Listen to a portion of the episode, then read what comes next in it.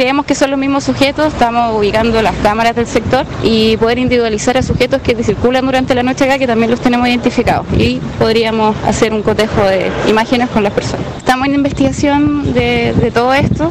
Eh, tuvimos un robo durante la semana de ABCDIN, en el cual pudimos tener detenidos. Tenemos que orientar a, los locatarios. De hecho, hay varios que no cuentan con cámaras de seguridad, entonces de repente queremos ver los horarios, eh, porque nosotros nos avisan una vez que llegan los locatarios o realizamos eh, patrullaje por el sector. Y ahí nos percatamos del robo, ya que estamos en otros procedimientos. Entonces, igual es un llamado a la gente que nos coopere en ese sentido, que tenga las medidas de seguridad necesarias y algo que nosotros también les vamos a ayudar y orientar para que no suceda este tipo de robo.